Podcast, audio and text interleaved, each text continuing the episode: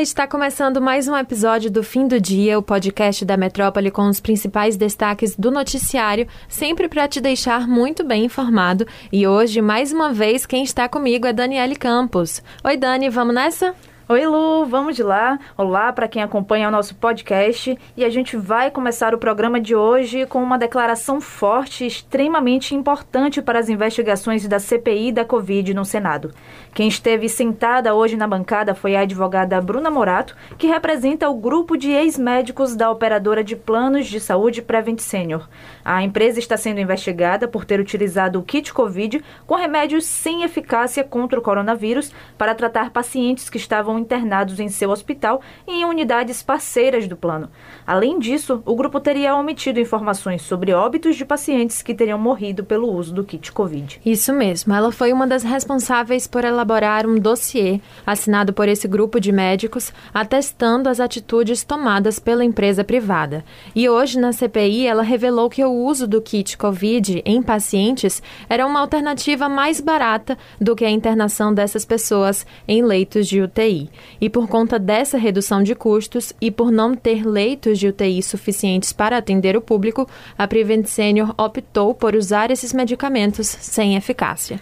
Entre as informações trazidas por Bruna Morato em seu depoimento está que os médicos eram obrigados a prescrever o kit que já vinha lacrado com uma receita pronta e as instruções de uso. Muitos desses médicos foram demitidos da Prevent Senior por não quererem usar o kit Covid. Nesse trecho que você vai escutar agora, a advogada fala sobre a justificativa da empresa para usar o kit de medicamentos.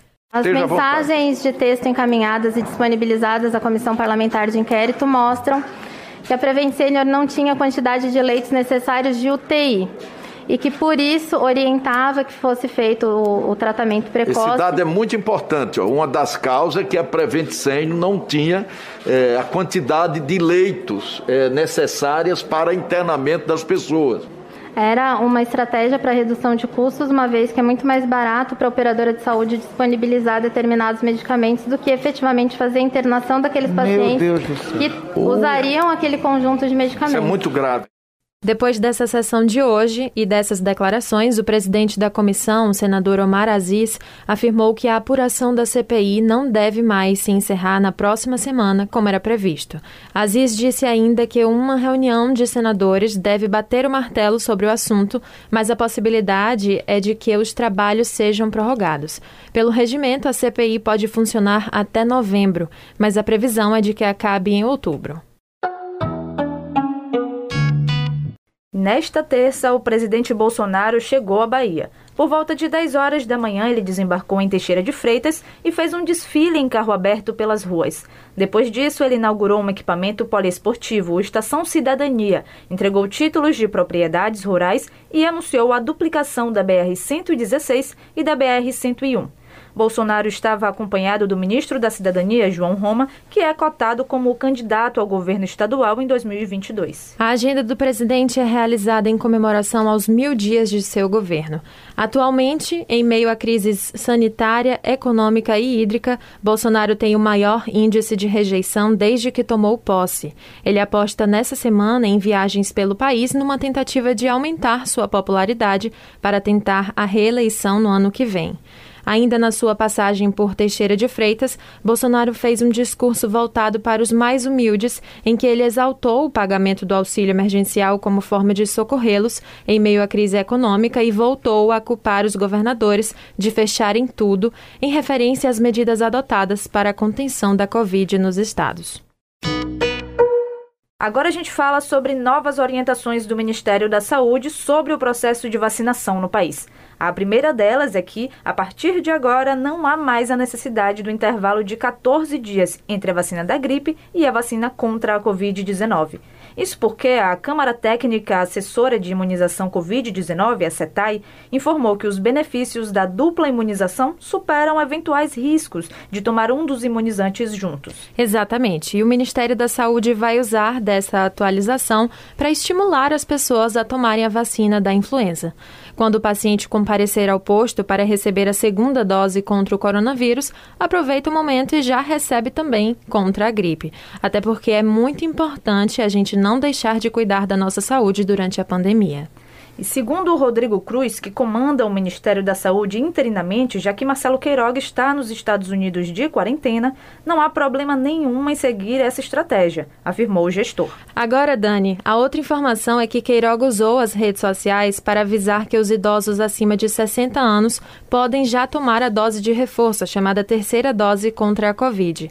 Antes ela estava liberada apenas para as pessoas acima dos 70, mas a restrição diminui e vai beneficiar cerca de 7 milhões de pessoas em todo o país. Procure o posto para tomar a sua. Agora, uma notícia preocupante para o brasileiro que já não está tendo facilidade de organizar as contas que só aumentam, pois a Petrobras elevará o preço do diesel nas refinarias em quase 9% a partir de quarta, amanhã após 85 dias de estabilidade. A estatal informou que o reajuste é importante para garantir o abastecimento do combustível no país. Pois é, com aumento, o valor médio do diesel vendido pela companhia e distribuidoras vai passar de R$ 2,81 para R$ 3,06 por litro, refletindo então um reajuste médio de 25 centavos por litro. E esse aumento já era esperado. Ontem, o diretor executivo de comercialização e logística da empresa, Cláudio Mastella, havia dito que a empresa poderia aumentar os preços. Vamos torcer para que a gasolina fique do jeito que está, que não é bom, mas um aumento ninguém merece, né? Uma mulher que andava de bicicleta no centro de Palmas, no Paraná, foi vítima de importunação sexual, além de sofrer uma queda causada pelo ato.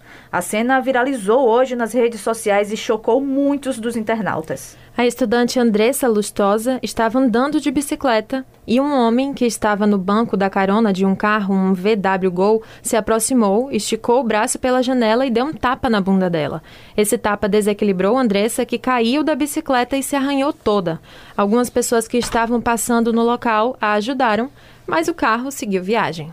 O vídeo é de uma câmera de segurança que registrou o momento. Ela obteve as imagens e compartilhou nas redes sociais com um texto de desabafo sobre esse tipo de constrangimento que é assédio. Andressa prestou depoimento à polícia e fará exame de corpo de delito por causa das lesões.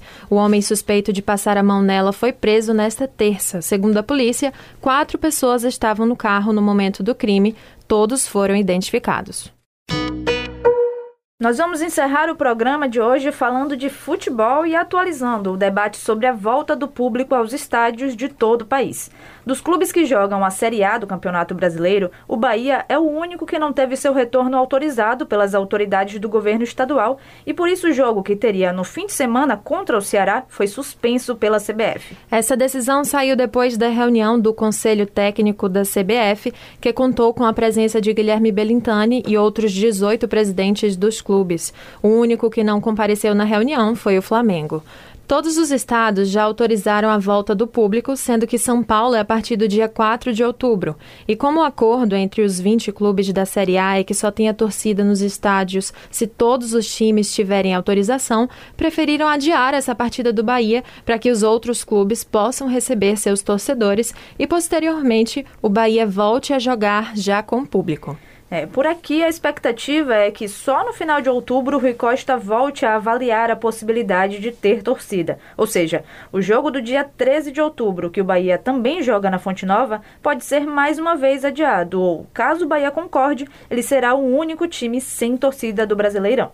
O governador da Bahia chegou a se reunir com Belintani na segunda-feira, mas alertou que as contaminações no estado voltaram a subir e por isso não pensa ainda no retorno da torcida. Para conferir essas e outras notícias, vocês podem acessar o site Metro 1, também as nossas redes sociais, Grupo Metrópole e também o nosso YouTube, youtube.com/portal Metro 1. A gente vai ficando por aqui até amanhã. Até lá.